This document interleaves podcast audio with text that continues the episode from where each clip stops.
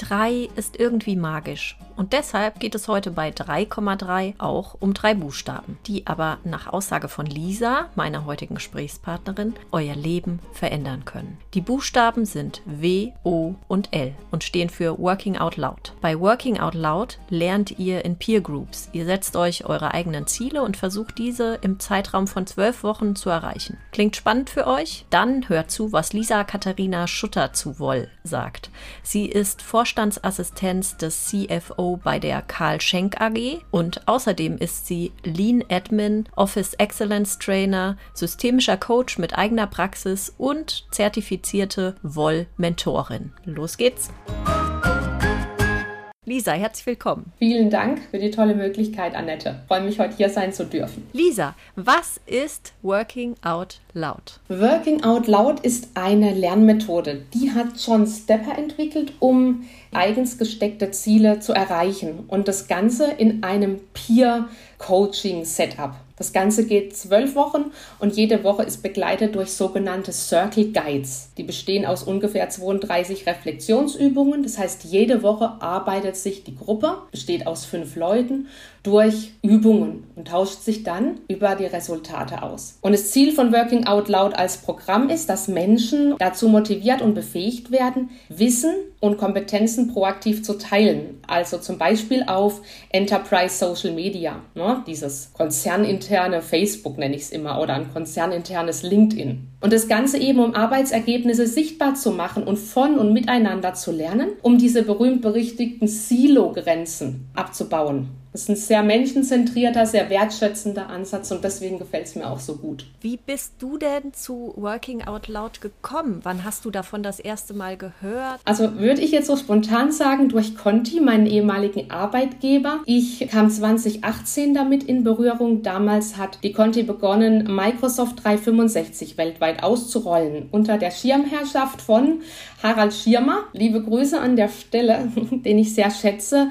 Ähm, wir hatten damals 2000 Guides innerhalb von Conti und unsere Aufgabe war es, das Wissen und das Mindset über diese neue Arbeitsweise und diese vielen Tools in die Organisation zu bringen. Auf allen Hierarchieebenen weltweit mit 200.000 Kollegen. Du warst einer von diesen Guides. Genau, ich war einer der 2000 Guides, die sogenannten Digital Change Agents. Und da habe ich über Enterprise Social Network, über unser Conti Facebook genannt Connext, davon erfahren und da eben auch zwei Lerngruppen mitgemacht. Einmal klassisch Change Management, wie gehen wir damit um, wie gehen wir vor, das war unser kollektives Ziel zum Digital Change Agent für diesen großen, für diese große Veränderung und dann einmal nochmal speziell Digital Leaders and Assistants, wo wir auch die Führungskräfte abgeholt haben. Und da war auch so das Thema Reverse Mentoring, wie können wir das nutzen, die Millennials Generation Z und unsere Führungskräfte zusammenzubringen. Also über Conti habe ich davon erfahren und zwei Circles mitgemacht. Und dann habe ich 2019 über LinkedIn meinen eigenen internationalen Circle gegründet und da mal außerhalb der Mauern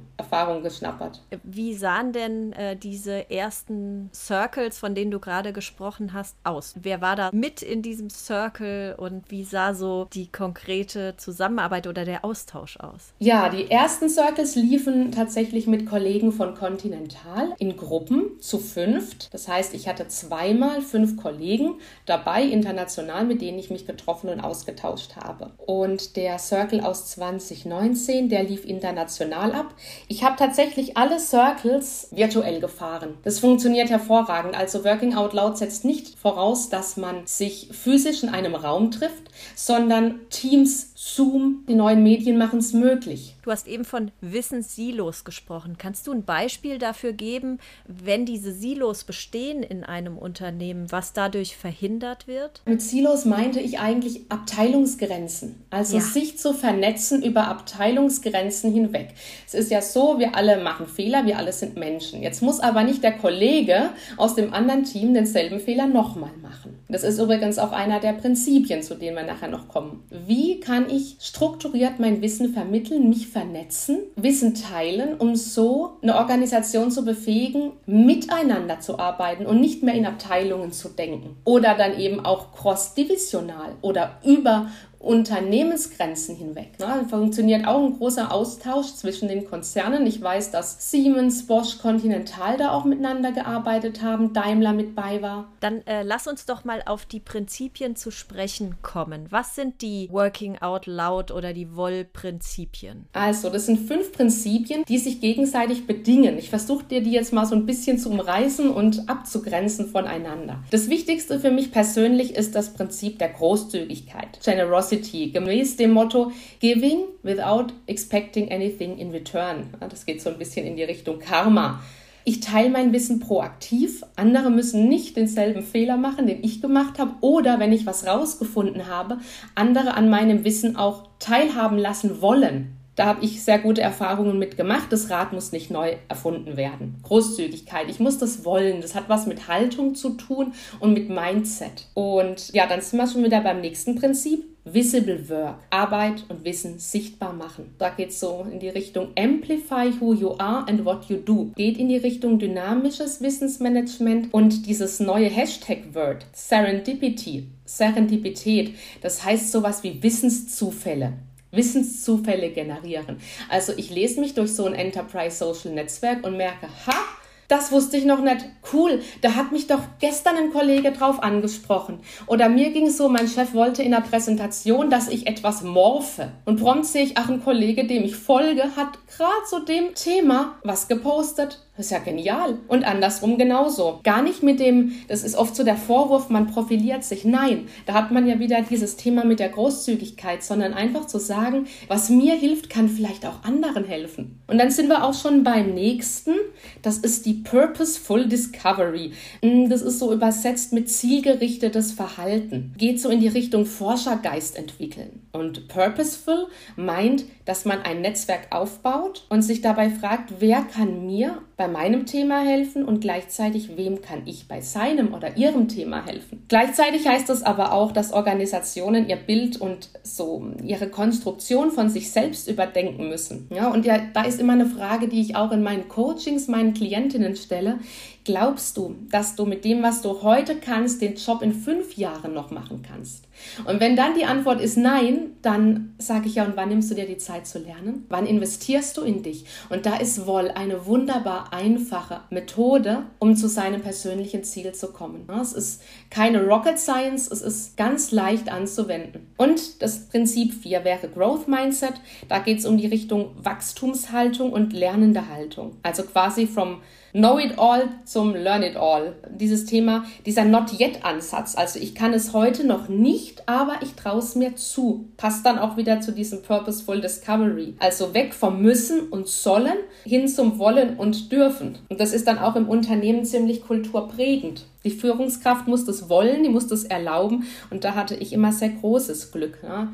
Also kurzum, es geht um wachstumsorientiertes Denken und Handeln. Ich glaube, so kann man das ganz gut zusammenfassen. Und last but not least haben wir dann noch den fünfte Prinzip, das Relationships, Beziehungen. Ich glaube, das spricht für sich. Beziehungen schaden nur denen, die sie nicht haben. Und heutzutage rutschen wir ja auch immer mehr von so einer Wissensgesellschaft in eine Networking-Gesellschaft. Und da geht es um das Thema Gegenseitigkeit, Wechselbezüglichkeit. Reziprokität. Da gibt es so ein schönes Buch von Adam Grant, Geben und Nehmen, das das unglaublich gut beschreibt. Und mir gefällt dabei der Aspekt so gut von den Weak Ties und Strong Ties, also Pflege von Beziehungen und strukturiertem Netzwerken. Und was meine ich mit Weak Ties? Wir beide sind eine perfekte Weak Tie. Strong Ties sind diese ganz engen Menschen um uns rum, Familie, Freunde und sehr enge Kollegen. Ne? Strong Ties. Weak Ties ist dein Netzwerk, das du dir aufbaust und hältst und das aber da ist, wenn du es brauchst, beispielsweise. Du hältst über Jahre Kontakt und wenn du eine Idee hast oder einen Impuls, ist dieses Netzwerk da. Aber das möchte gepflegt werden.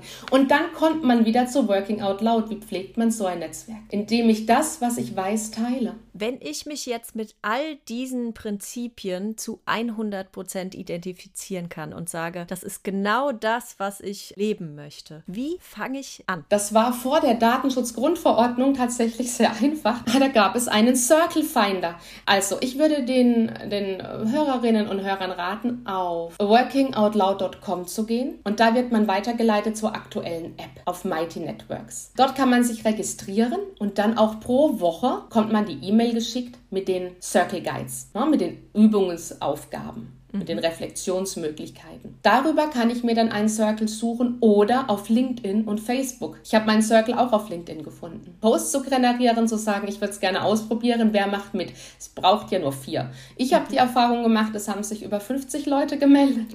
Ich habe dann gesagt, first come, first serve okay. und habe es ein bisschen an die, an die Zeitzonen tatsächlich angepasst. Ja, also ähm, über Facebook ist eine Möglichkeit, eine Gruppe, die Katharina Krenz ist da ja auch sehr aktiv zum Thema Frauenstärken, gemeinsam wachsen. Da wird man zusammengewürfelt und ansonsten würde ich einfach empfehlen, auf die Working Out Loud Homepage zu gehen, sich dort zu registrieren. Ist das kostenlos? Mhm. Circle Guides sind kostenfrei, deswegen ist noch so ein Punkt, warum ich so sehr liebe. Es ist eine einfache und eine kostenfreie Methode. Cool. Du hast ja jetzt gesagt, du hattest schon äh, mehrere Circles und zwar sowohl innerhalb eines Unternehmens als auch ganz bunt zusammengewürfelt. Was hat dich mehr vorangebracht oder was sind die Vorteile und die Herausforderungen? Puh, das kann ich gar nicht so einfach sagen. Also wenn man es innerhalb eines Unternehmens macht, ähm, ich hatte vorhin gesagt, ich hatte nur virtuelle Circles, stimmt gar nicht.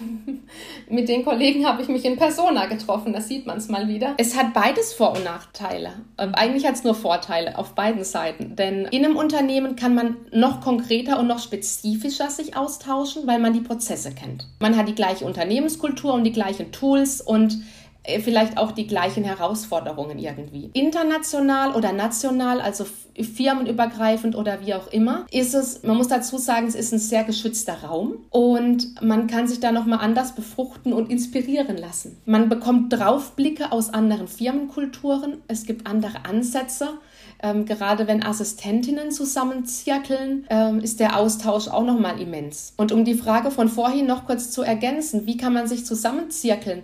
Es kann auch eine ähm, fünf Damen einer, einer Firma oder ein Freundeskreis, ein Netzwerktreffen sein, zu sagen, wir melden uns dort an bei Mighty Networks und ziehen uns die Guides jede Woche, machen die Aufgaben. Also es kann auch einfach aus dem Privatleben entstehen. Dann ist die Lernreise eben nicht mehr individuell, sondern gesteuert. Und die Lernreise mit einem Service Circle sind aber immer diese festen zwölf Wochen? Richtig, es sind zwölf Wochen und das Ganze ist selbst organisiert. Das heißt, man muss sich dann eben zusammentun in irgendeiner Weise, sich auf ein Medium festlegen. Wie trifft man sich? Einer ist immer der Moderator, einer ist immer der Zeitkeeper und dann wird festgelegt am Anfang eines Circles. Meine persönliche Erfahrung ist, man macht am besten die Übungen zu Hause für sich und erzählt dann im Circle, wenn man sich trifft, über die Ergebnisse. Was hat es mit einem gemacht? Was fiel einem leicht? Wo hat man gestruggelt? Wo waren Herausforderungen? Spannend. Kannst du ein Beispiel für so eine Aufgabe mal erzählen? Ganz am Anfang wird man gebeten, zehn Fakten über sich selbst zu notieren. Und in dem Verlauf sollen es dann 50 werden. Und wir haben damals über Trello angefangen,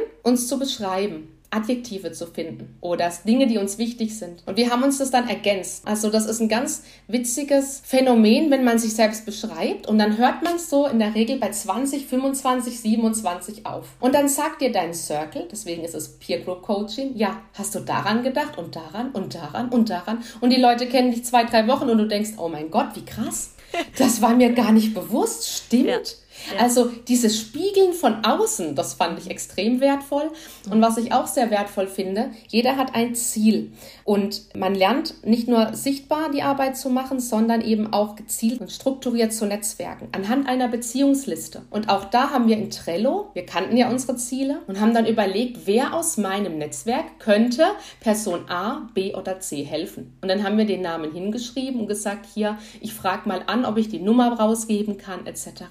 Das das ist auch so eine Übung, ne? sich selbst zu überlegen, wie kann ich jetzt der Person helfen? Mit welchem meiner Kontakte? Was wäre da zielgerichtet? Und im Verlauf geht es dann darum, auch einen Brief an sich zu schreiben aus der Zukunft. Also es geht dann schon sehr stark in die Eigenreflexion. Das macht unglaublich was mit einem. Und was für Ziele setzt man sich oder kann man sich setzen? Sind den Zielen keine Grenzen gesetzt oder wie startet man da? Also als Wollmentor würde ich jetzt sagen, Ziele natürlich sollten smart sein also realisierbar, in den zwölf Wochen umsetzbar. Es sollte wirklich jetzt nichts Riesengroßes sein, aber es dürfen Ziele jeglicher Couleur sein, sei es beruflich, sei es privat. Ich habe schon gezirkelt mit Leuten, die gesagt haben, ich möchte 20 Kilo runter haben und endlich mal eine Routine etablieren, dass ich mich gesund ernähre, dass ich gesund bleibe. Mhm. Andere hatten das Ziel, ich möchte mich selbstständig machen Wie gehe ich vor? Thema Existenzgründung. Andere haben gesagt, ich möchte ein Studium in mein Leben integrieren neben zwei Kindern. Wie gehe ich vor? Ziele können ganz bunt sein.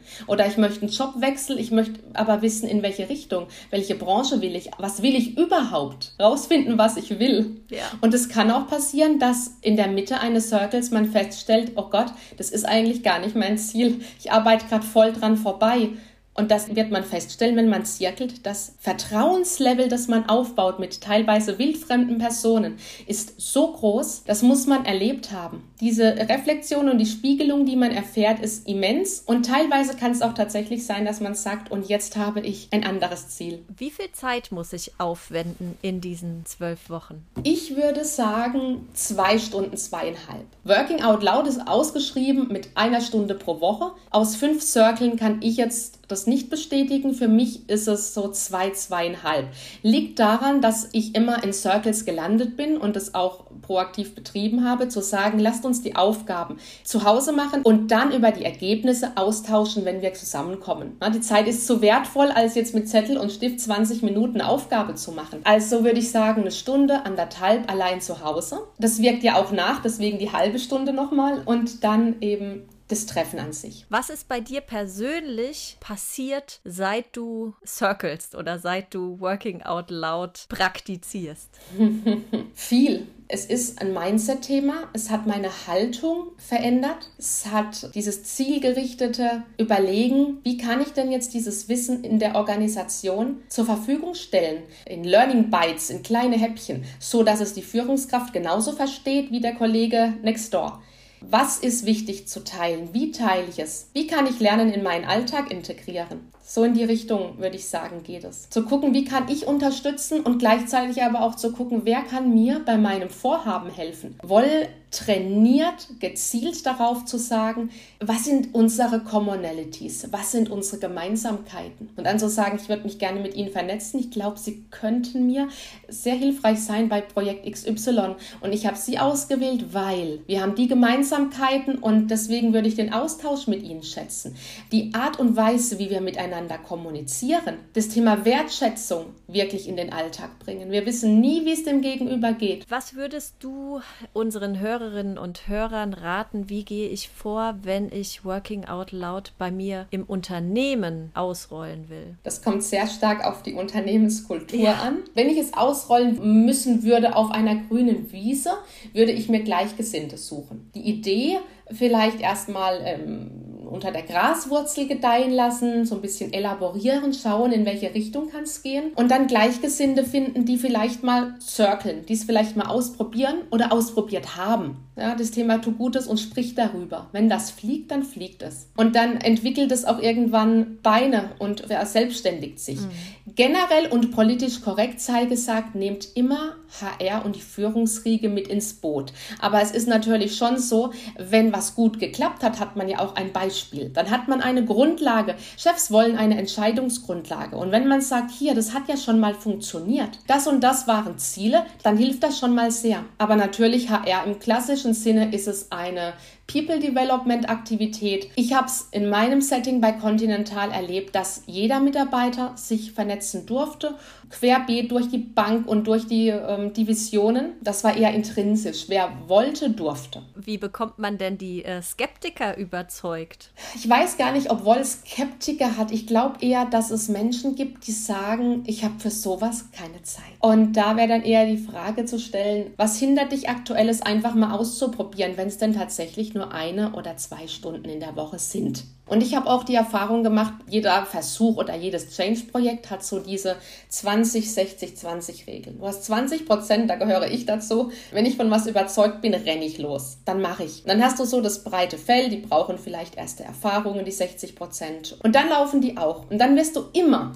20 Prozent haben, die machen es halt nicht. Mhm. Und ich sage immer, dann konzentriert euch auf die vorderen 80. Ja. Wenn die laufen, dann habt ihr schon gewonnen. Ja. Braucht man gar nicht. Abgesehen von den Routinen innerhalb dieser Circles, gibt es noch etwas, was ich im Unternehmen einführen könnte, um Working Out Loud zu leben? Ich glaube, wenn der Circle an sich lebt, tut sich schon ganz viel. Ansonsten, gemeinsame Learnings können auch stattfinden in abgespeckter Form, was jetzt mit Working Out Loud nichts zu tun tun hat. Lunch and Learn, wenn man das mag. Ja, viele sagen dann aber auch, meine Mittagspause möchte ich jetzt eigentlich nicht über, über äh, die Arbeit reden oder über Zielerfüllung. Es gibt die Fuck-Up-Nights. Mhm. Haben wir wieder das Thema, das Rad muss nicht neu erfunden werden. Ja. Peer Groups. Ich bin großer Fan von Peer Group Coaching. Solche Zirkel sich zu suchen. Generell eben äh, vernetztes Lernen. Ich durchlaufe jetzt gerade das Thema ULab und einmal das Thema Lernos von Simon Dückert, was ich mir gerade annehme.